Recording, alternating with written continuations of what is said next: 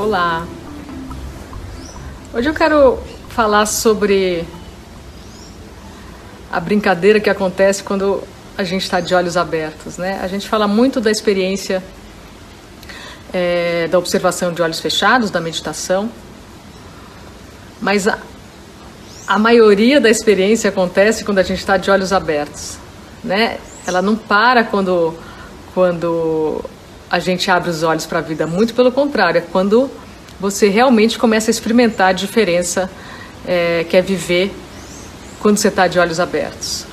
E, a, e, o jogo e a brincadeira continuam, né? E, e, e, como é que se dá essa brincadeira quando você está de olhos abertos?